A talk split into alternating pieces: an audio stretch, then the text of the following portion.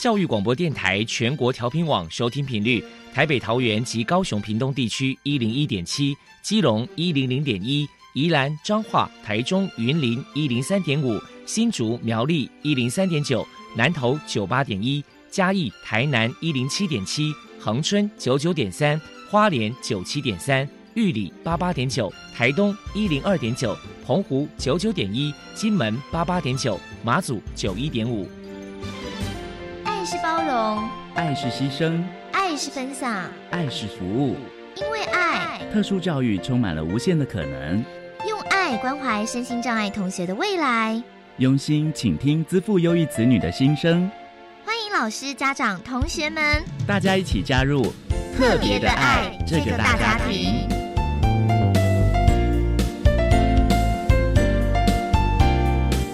本节目由教育部学生事务及特殊教育司指导，国立教育广播电台监制，欢迎收听。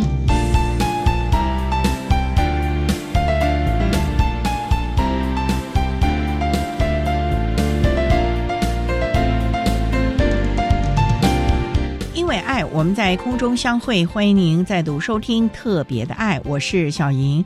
这个节目在每个星期六和星期天的十六点零五分到十七点播出。今天节目将为您进行有关于视觉障碍的探讨。首先，在“爱的小百科”单元里头，波波为您安排了超级发电机单元，为您邀请伊甸社会福利基金会爱民发展中心的。主任庄秀莹庄主任为大家介绍中心的服务，提供大家可以做个参考。另外，今天的主题专访为你安排的是“爱的搜寻引擎”，为你邀请嘉义市民生国中视觉障碍巡回资源班的刘真成老师为大家分享培养他可以在日常生活中运用的能力，谈国中教育阶段视觉障碍学生辅导以及社交技巧训练的经验，提供大家可以做参考。节目最后为你安排的是“爱的加油站”，为你邀请台北市立启明学校的家长许家珍女士为大家加油打气喽。好，那么开始为您进行今天特别的爱第一部分，由波波为大家安排超级发电机单元。超级发电机，亲爱的家长朋友，您知道有哪些地方可以整合孩子该享有的权利与资源吗？不论你在哪里，快到发电机的保护网里。特殊教育往往相连，紧紧照顾你，一同关心身心障碍孩子的成长。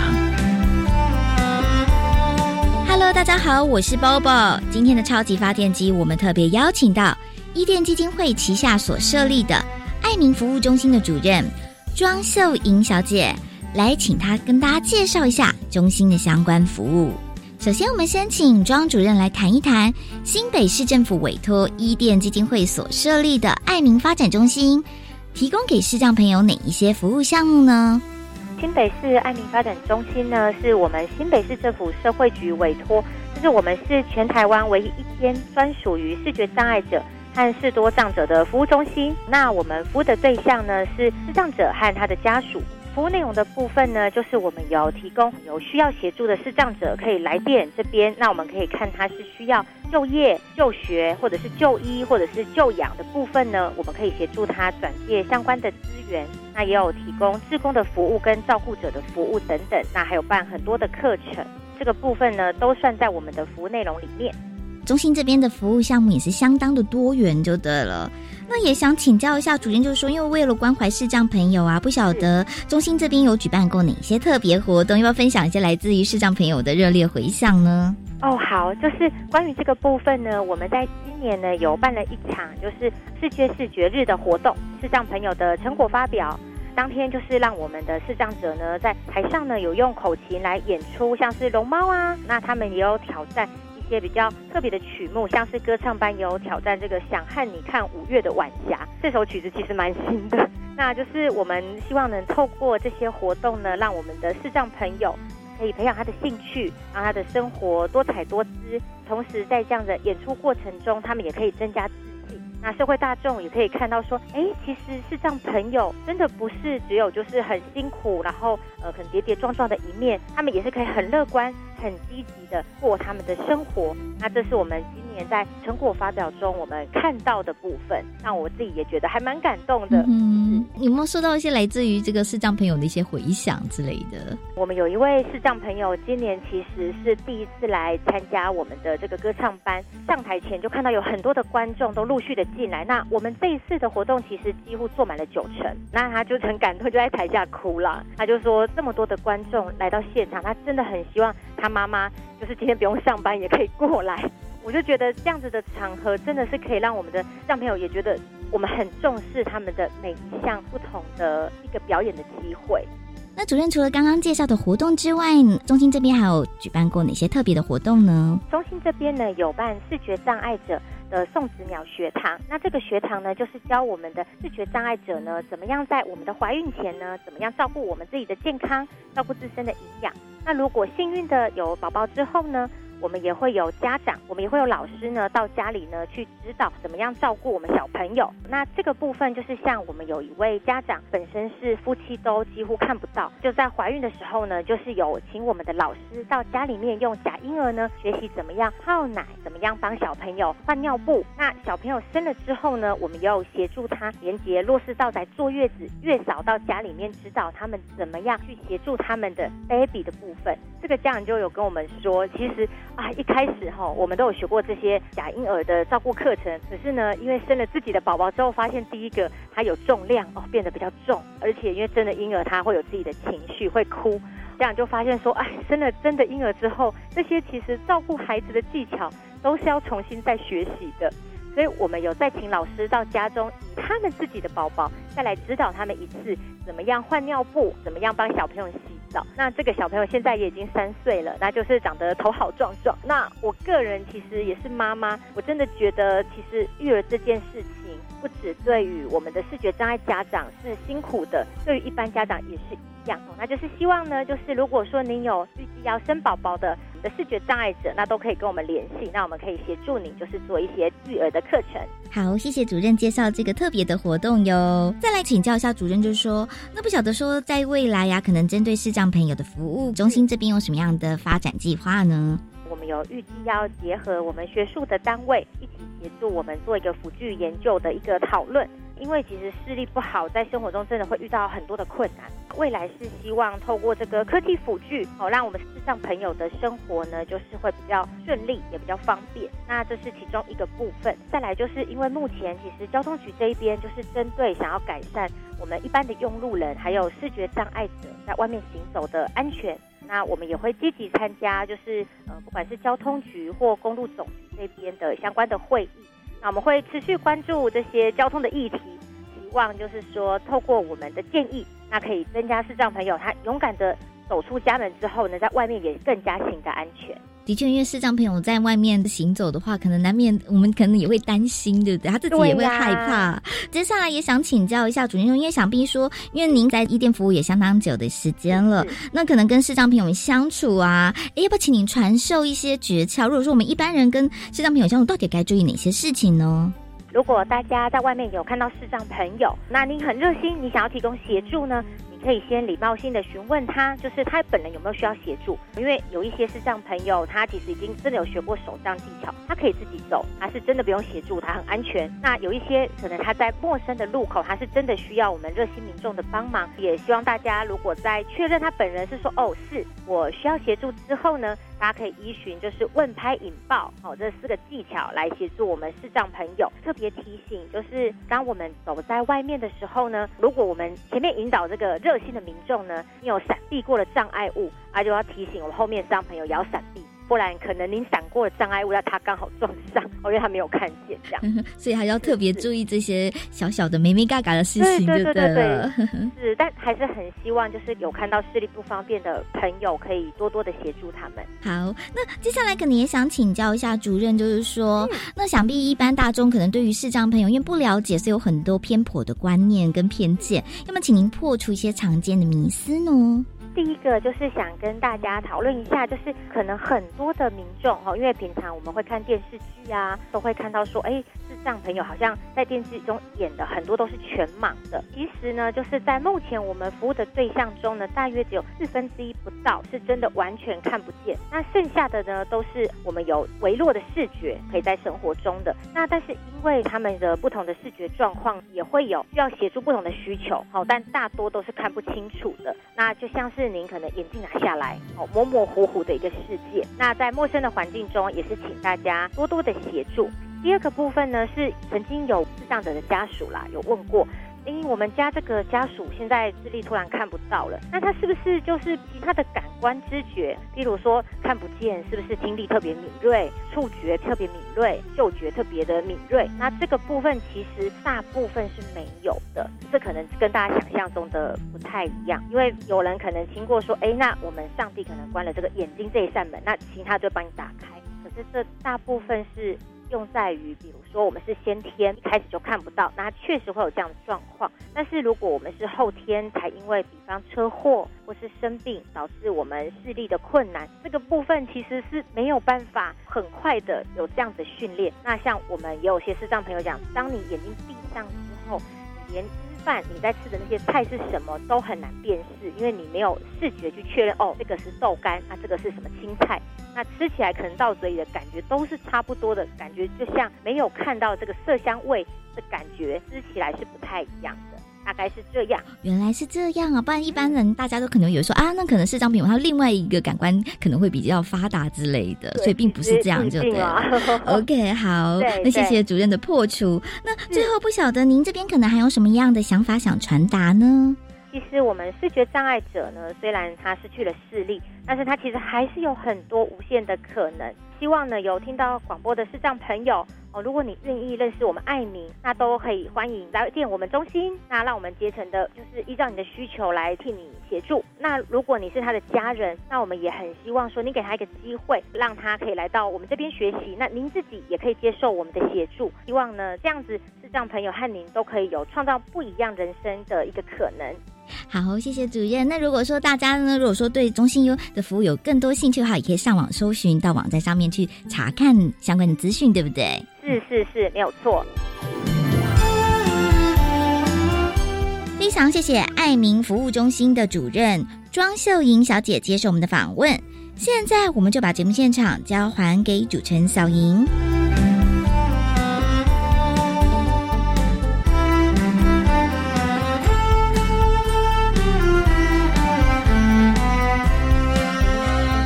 谢谢伊甸社会福利基金会爱民发展中心的庄秀莹主任以及波波为大家介绍了中心的相关服务，希望提供大家可以做参考。您现在所收听的节目是国立教育广播电台特别的爱，这个节目在每个星期六和星期天的十六点零五分到十七点播出。接下来为您进行今天的主题专访，今天的主题专访为您安排的是。爱的搜寻引擎为您邀请嘉义市民生国中视障巡回资源班的刘真成老师为大家分享培养他可以在日常生活中运用的能力，谈国中教育阶段视觉障碍学生辅导以及社交技巧训练的经验，希望提供大家可以做参考了。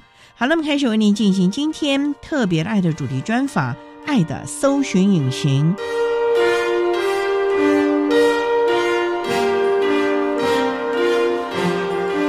爱的搜寻引擎。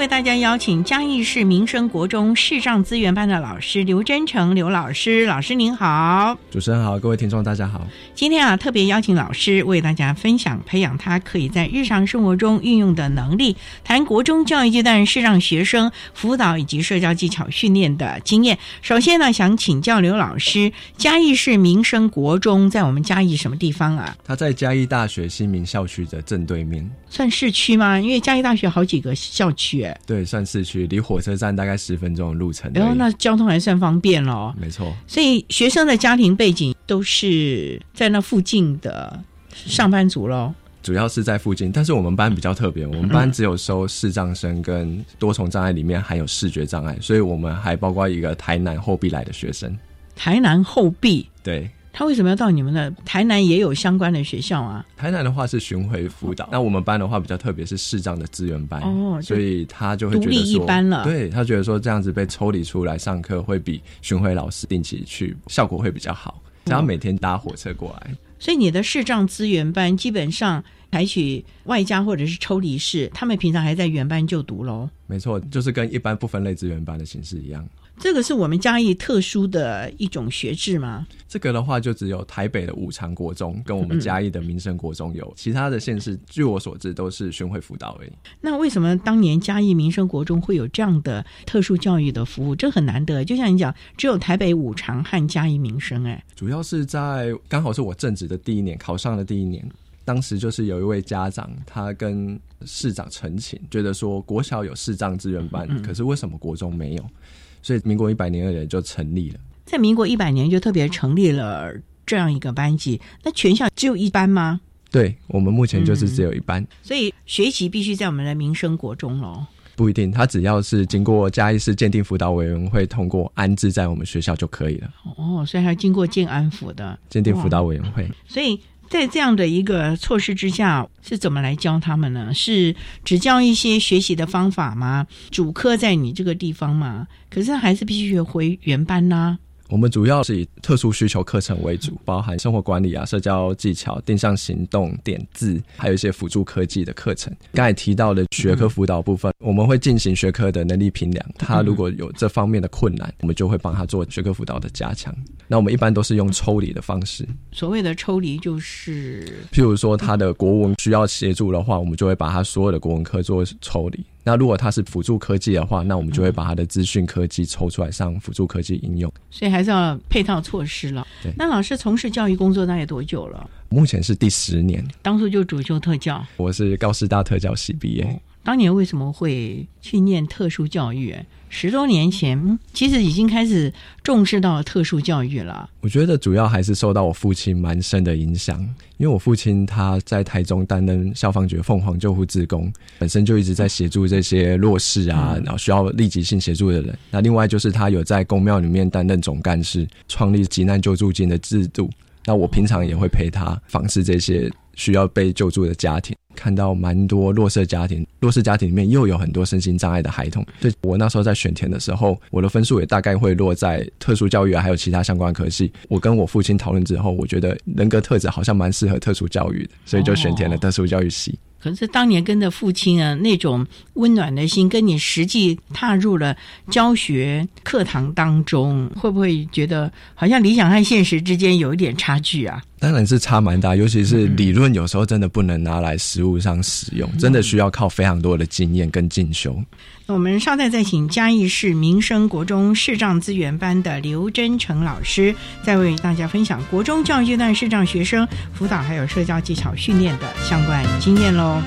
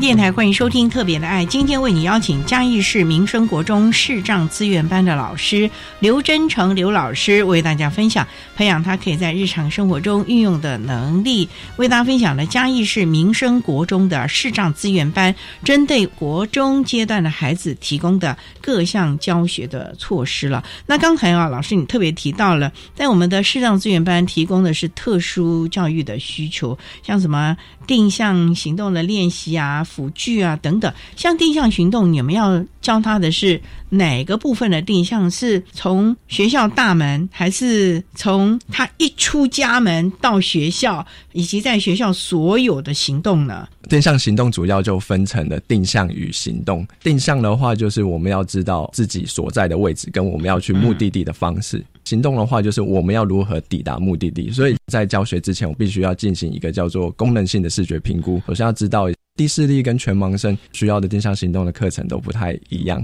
所以您刚才说，如果从家里出来，其实不是从家里出来，他在家里的环境，或者是他到一个陌生的环境，他就有需要定向行动的教学。像陌生环境的这种的定向行动，因为像你们一开学可能就教了，可是日后是不是他必须自己摸索？例如他在家里啊，或者是他今天必须临时出门，你们总不能随时陪在旁边吧？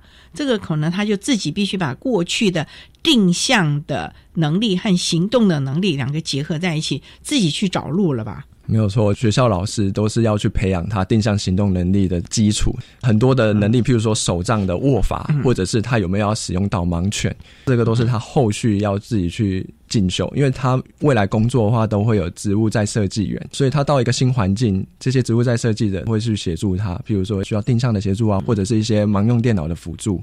通常像这种定向行动的训练，你们多久以前是他在小六要进入你们国中的时候特别教嘛？因为学校是一个新的环境啊。如果他是刚国小毕业，我们会先跟国小做转衔，会知道一下他国小的定向行动能力。刚才有提到台南后壁的那个学生，他是小。小五才全盲，所以他等于说是基础是零，到我这里才开始从最基本的方位的练习，再到执杖法，然后再到手机的导航软体的应用的教学。我觉得是整套的，包含从他一出生到他开始就业，我觉得这个都需要定向行动的训练。通常要多久的时间？现在就以后壁的那个小朋友来说好了，你们花了多久的时间？其实像这种比较紧急的案例，我们会帮他加蛮多课程。我们一周训练三节课，所以我们大概用了一学期就把它练好了。一个学期哦，这一个学期当中，他每天都在走的实验的路了。没错，我有点危险呢。自己从家里搭火车，火车下来还有十分钟的路到你们学校哎。所以我觉得家长的支持也蛮重要，因为家长就蛮放心交给我们去训练他。学生刚开始一定是会抗拒，他觉得在家附近就好，为什么要这么舟车劳顿，每天要花那么多的时间来上学？但是我觉得经过不断的成功的经验，他是有改善的。觉得舟车劳顿还是有它的价值的，所以很快乐的在。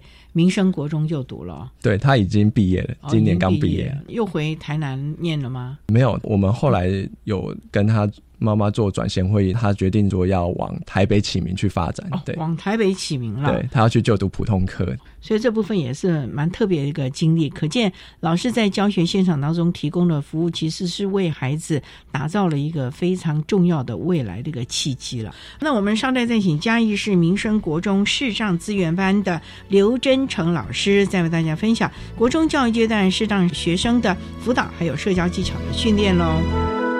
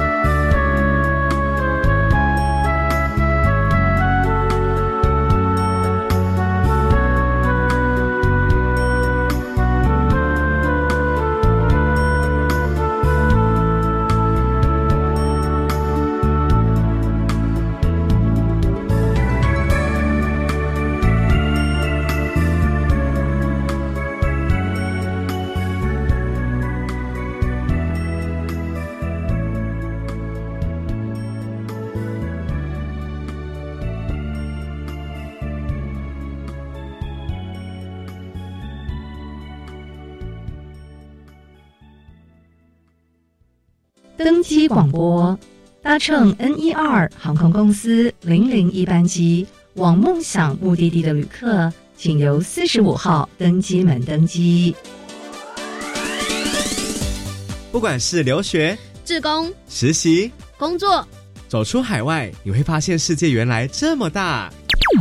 欢迎每周一晚上六点零五分收听《青年转动全球》，让我们一起点亮希望，完成梦想。哇，这个限量的球鞋和三 C 产品，网购只要三折价钱加四类，还享优惠，赶快来下定！不要上当，这是诈骗！我上次也是看了同样广告下定，收到包裹后，发现里面都是破铜烂铁。购买物品要小心，选择实体店面或慎选优良有信用的商家，切记不要轻易交付个人资讯或金钱，有疑虑都可以拨打一六五反诈骗咨询专线。以上广告，教育部提供。高中职要毕业了之后，你想要做什么呢？我决定申请青年储蓄方案，先去工作或当志工，累积经验，未来更有方向。而且先工作，政府每月还额外帮我储蓄一万元，三年可存三十六万元哦！哇，好棒哦！我也要参加，赶快上网申请，申请时间到一百一十三年三月十八号上午十一点截止，详情请上青年教育与就业储蓄账户专区网站。以上广告由教育部提供。管那么的水，落嘎西木啊！大家好，我们是欧开合唱团。您现在收听的是教育电台。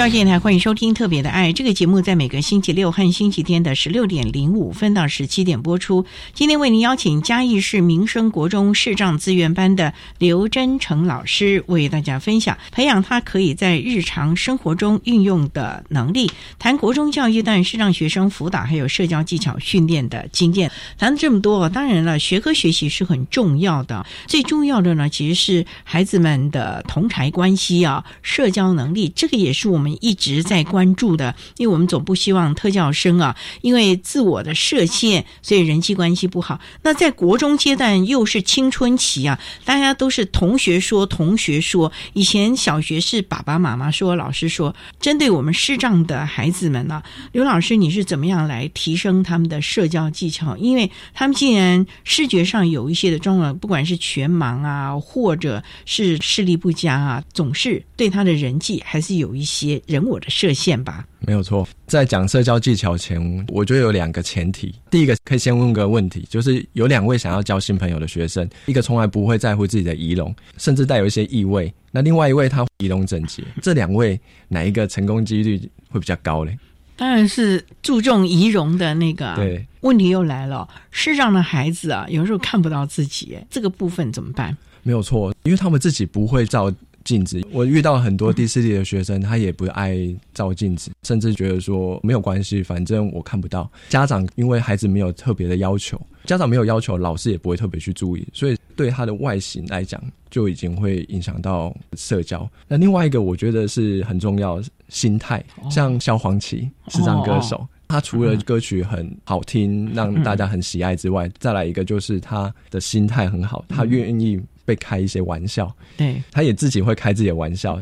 像我就看到一个影片，他就站在演唱会上面，然后他是背对着观众，然后自己唱的很快乐。他不知道他背对观众吗？他一定知道啊，但是他就想要去开自己这个玩笑，让大家去很喜爱他。我之前有一位学生，他很悲观，他觉得他的视障让他造成很多不便，同学帮他是应该的，帮完他也不说谢谢，所以同学久而久之不要去主动帮忙他，甚至同学还会在旁边等着看他出糗。闹笑话，这都是非常糟糕的。那人际关系就很不好了。对，很多特教生会有这样的概念呢，从小就认为别人帮助他是应该的，不知道感恩，也不知道说谢谢或者同理心，永远都是等着别人来给予的感觉了。所以怎么办？你那个孩子？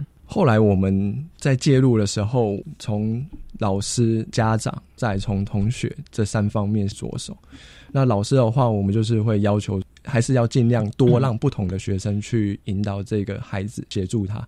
那对同学来讲的话，我们会进行入班宣导，如何去教这个。视障生去感谢你，或者是说在协助他的时候，你不是像一个导盲犬都不会讲话，你要跟他多分享，让他知道你的存在。那跟家长，我们就是会跟他提醒礼貌的重要性，然后再就是我刚才有提到仪容的重要性。最重要当然还是学生本人。那学生本人其实就归我们视障老师来做处理。在社交技巧课，我们就会告诉他说，这个障碍状况不是你自己能够决定的。能够自己决定，就是你跟人家感谢，保持良好的仪容，保持良好的心态，这是你可以做到的。不过，老师我就很好奇，像这个孩子啊，永远认为别人帮助他是应该的，这样的一个概念，他已经到国中了耶。那在之前国小或者是家长学前，我觉得这个家庭教育其实就给他形塑了这样的一个概念了耶。所以家长的教养观念是不是也很重要了？不能予取予求吧，不能一副就是补偿心态了哦。没有错，我觉得家长的影响是潜移默化。像我们嘉义市国小也是走视障巡回服务，所以说视障老师要多给他社交技巧，又要给他点字，又要给他辅助科技，其实课程真的有限。所以我们视障资源班的重要性就在这边。我们每周最多可以到十七节课，不少了耶。所以我们可以很深层的介入他。所以是那个学生到国二，我们一直觉得他不会改，但是到了国二，他慢慢会改。第一件事情就是他会说谢谢。为什么？他是有什么样的刺激他了吗？是非常的突然，是他同学跟老师讲，老师在跟我讲，而且不是一次，同学是确定他讲了两次以上才跟导师讲。哦，那不错啊，他一定有什么刻骨铭心的经验了吧？我认为也是慢慢像国小这样子被潜移默化的教导一样。我们在国中这两年，我们也是慢慢的利用情境教学，告诉他在什么样的状况下你更加感谢，你会获得什么。再来，我们班除了他之外，还有其他几位的师长学生。他们几个本来就已经有良好的礼貌，所以他们在做展现的时候，我们会去增强他的行为。原本不礼貌的或者是心态比较差的这个学生，他就会看到他有这个行为会被增强，对他也会慢慢的，我也要来试试看。只是他一开始可能会觉得说，我不好意思对老师说，先对同学讲看看。结果有了正向的回馈之后，他就觉得自己的态度应该要改变。所以这个孩子后来的人际关系应该就不错了吧？对，他在班上也开始担任一些鼓掌。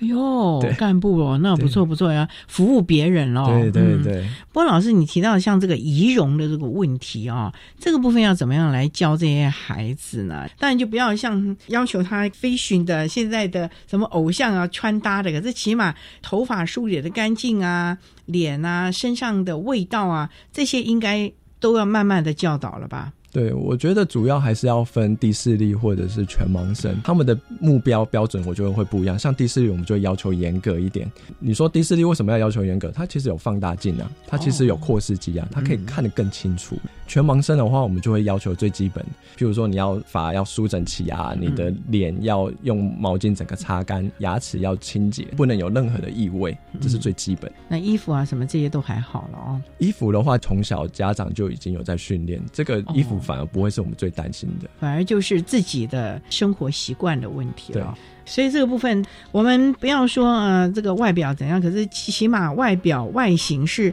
大家见面的第一印象了。稍待，我们再请嘉义市民生国中视障资源班的刘真成老师，再为大家分享针对国中教育阶段呢，嘉义市民生国中针对我们视障的孩子提供了各项的辅导，还有社交技巧训练的经验喽。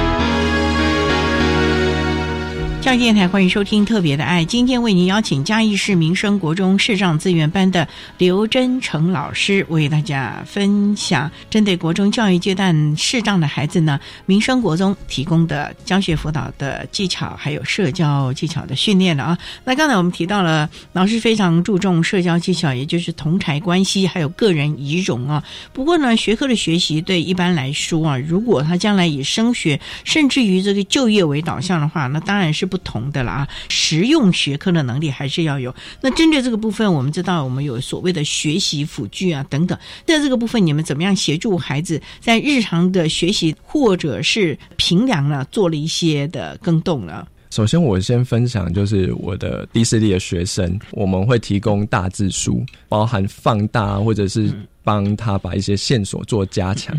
考卷我们就会使用放大卷，考试时间我们会延长二十分钟。这些也都经过了评量之后，大家讨论之后给他的。那老师有没有个案可以跟大家分享？你们怎么协助一个孩子？因为他还必须原班就读，只是抽离到你们这里来啊。他个人在原班，甚至在你们这里的适应，可不可以有一些的个案跟大家分享呢？像我刚才前面有提到一个辅具叫扩视机，扩视机分蛮多种。那我有一位学生，他从来在国小都没有用过。所以到国中的时候，我帮他做了视功能评估之后，发现他其实是需要扩视机的。那他之前都用什么？他之前就是坐在教室的第一排，离黑板还是有点距离，你就不能贴在黑板上啊。所以他会放弃一些学习，包含写在教室各左右边的，他可能就看不太清楚。那个学生在我说要使用扩视机的时候，他是抗拒的。他发现他说不动我之后，他回家跟妈妈讲，妈妈打电话跟我讲，我的孩子不需要用这个东西。那你怎么办？我当然是先问他为什么，他就说我的小孩子蛮粗鲁，可能会弄坏。我就跟他讲没有关系，这个东西如果你是在正常使用的情况下，学校端都会帮你相关的维修。对，这个不用担心。但是如果你拿起来摔，或者是不正常的使用，那你当然是要负赔偿责任。家长说服完之后，孩子没有办法，他就说好，那我就试试看。但是他都不要用。我曾经走过去一个礼拜五堂课，全部的镜头都是关的，荧幕都是暗的。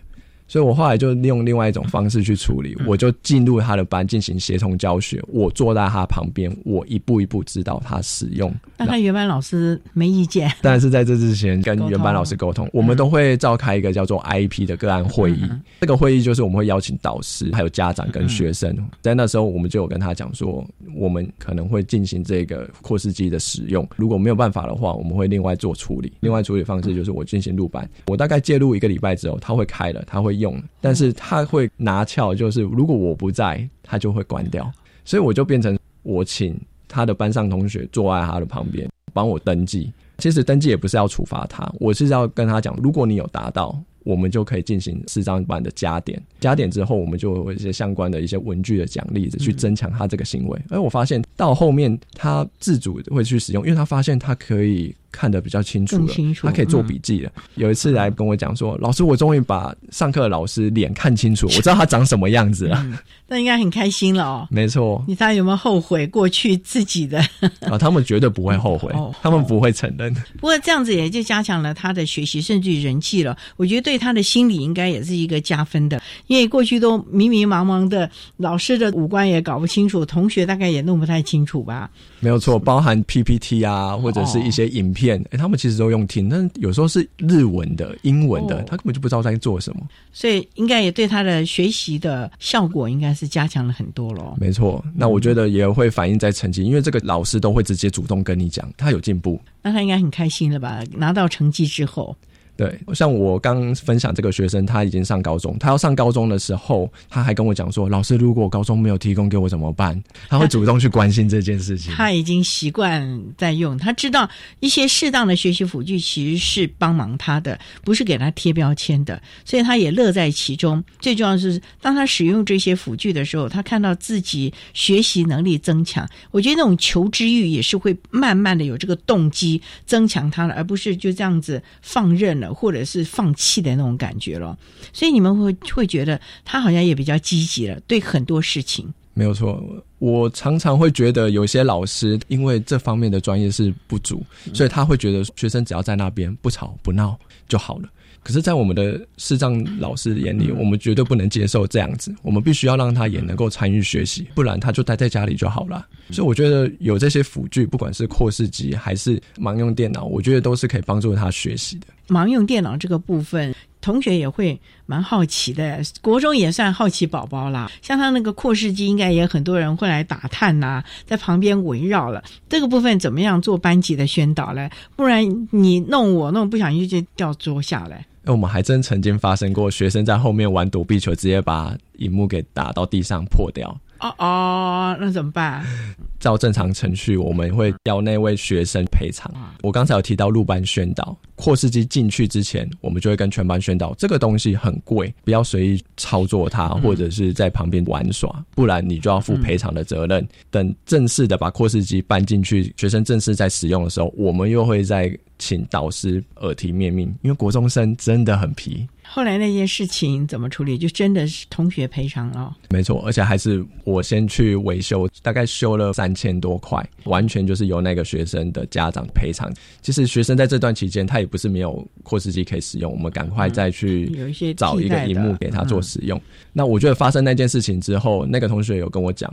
班上没有人会去靠近那台扩视机，我觉得也算是一种宣传啊。其实我觉得在日常生活当中哦，有很多人哦都不会考虑到所谓的危险或者是后果这样的一个经验，也告诉了班上其他的同学们，未来在人生当中有很多事情不是我喜欢或者是我不顾后果就去做，我可能必须要考量到他会有一些什么样的事情，我必须要付出责任或者是付出代价。我觉得这是一个很好的一个生命教育的经验呢。没有错，刚才有提到盲用电脑部分，那盲用电脑我们都会去找那种很旧的，只能跑得动我们的语音报读软体，可以跑得动 Word 就好。为什么？因为怕被偷啊，还会被偷。因为我们都是放在原班啊，我不知道会不会被班上的同学拿走，或者是可能今天没有锁门被人家拿走，所以我们就尽量找比较旧一点的电脑，但是它其实是跑得动我们讲语音报读软体，这样就够了。而其实对学生来讲，他也只是上课打笔记，他也不用负担掉了，可能要赔偿个好几万，心理压力。哇，所以真的是配套措施都要够了。那我们稍待再请嘉义市民生国中视障资源班的刘真成老师，再为大家分享针对国中教育阶段视障的孩子们，民生国中提供的各项配套的措施喽。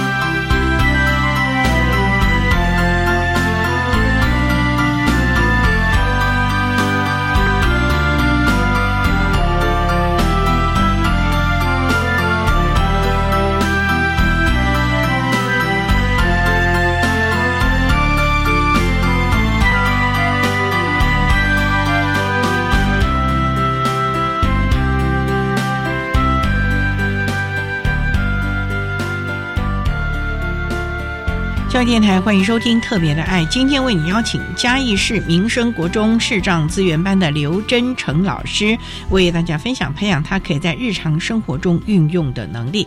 真的在日常生活中运用的能力哦，不管是在学习啦，或者在生活中的生活自理，甚至于未来的升学就业，都是非常重要的能力。最重要是他是一个独立自主的人呐，他不能被别人附庸啊，或者是等等的。针对我们国中阶段。的孩子，老师还有没有过去教学的一些的经验个案可以跟大家分享的呢？我觉得自信心蛮重要。但我有一位学生，他之前是奶奶带大的，奶奶忙于农活，所以很少跟他讲话沟通，甚至如果这个孩子有做对，他也不会有得到立即性的奖励，所以他会觉得做什么事情。都不好，或者是没有被奖励，他就坐在那边听听广播啊，听听 YouTube 啊，养成他这种心态。我就等着人家来找我就好了，人家叫我做什么事我就去做。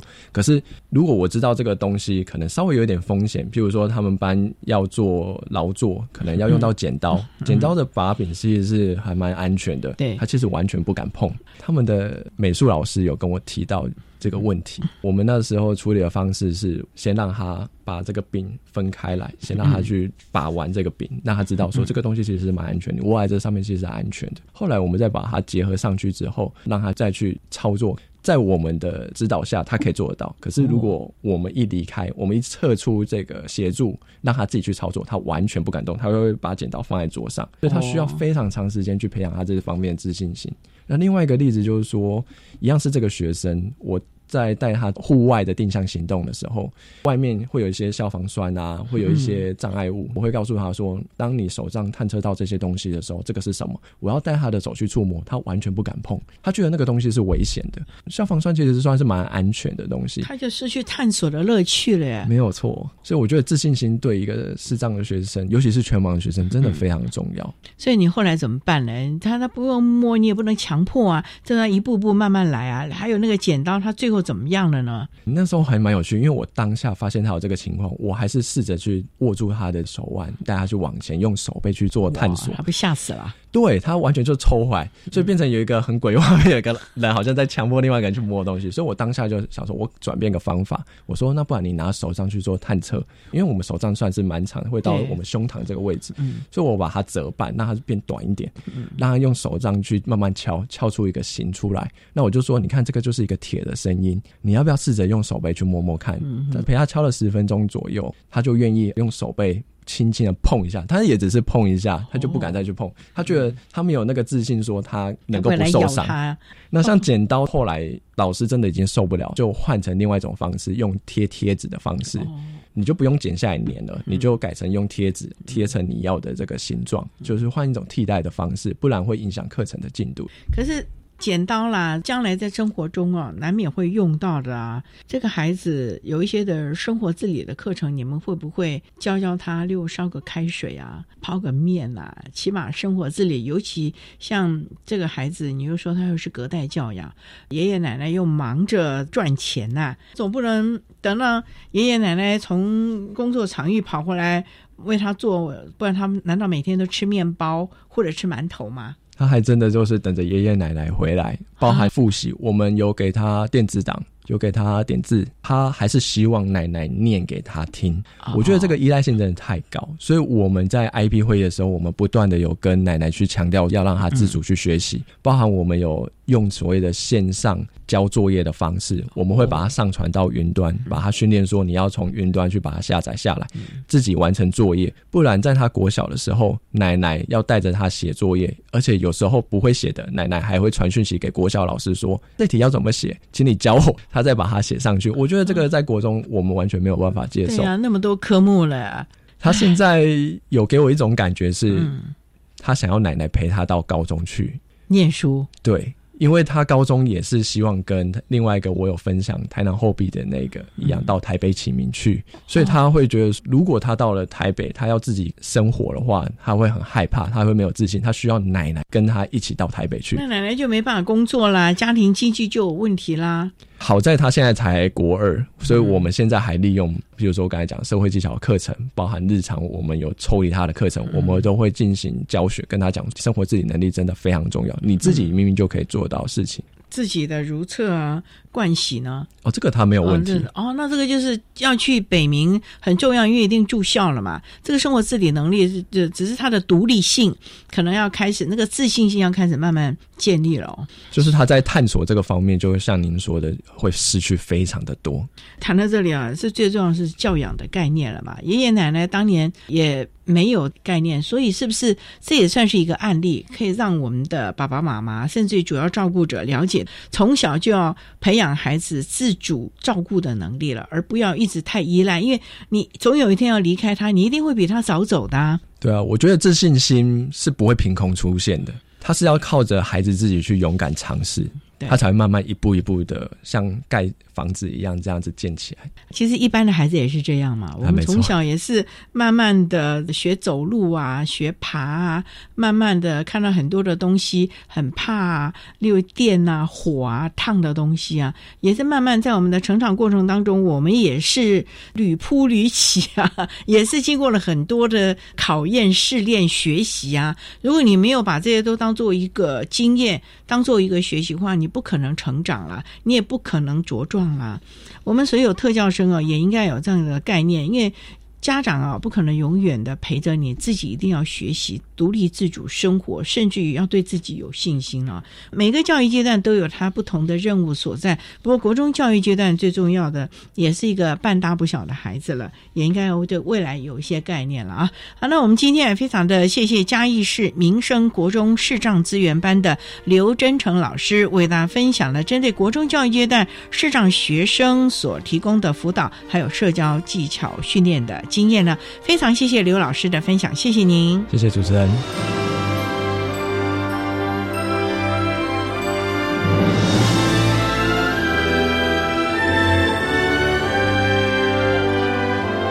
嘉义市民生国中视障巡回资源班的刘真诚老师为大家分享了多年的教学经验，希望提供家长、老师可以做参考。您现在所收听的节目是国立教育广播电台特别的爱节目，最后为你安排的是爱的加油站，为你邀请台北市立启明学校的家长许家珍女士为大家加油打气喽。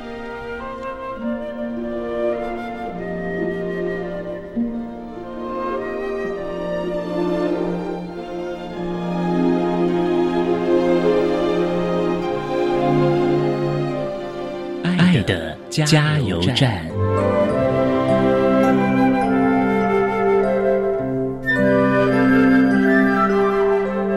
各位听众，大家好，我是台北市立启明学校家长徐家珍。针对视觉障碍类孩子家庭教育及亲师合作，有几点分享。第一个，要带着孩子去面对他们的不同，与其害怕孩子被贴上特殊的标签，不如打破一般人对视障者还有特教学校的既定观念。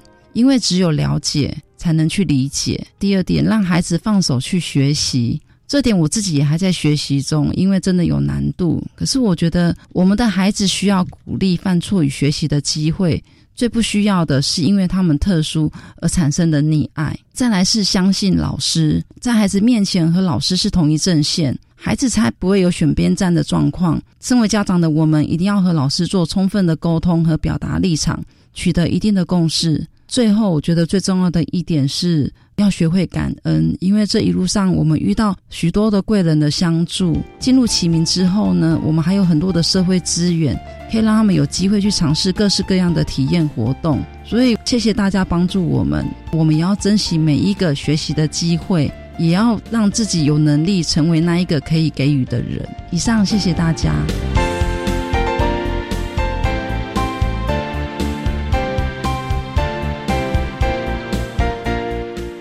天节目就为您进行到这，感谢您的收听。在下个星期节目中，为您邀请国立高雄师范大学资商心理与附件资商研究所的林真平教授，为大家说明令人赞叹的成效，谈高等教育阶段身心障碍学生职涯规划以及就业观念的养成，提供大家可以做参考。感谢您的收听，也欢迎您在下个星期六十六点零五分再度收听特别的爱。我们下周见了，拜拜。you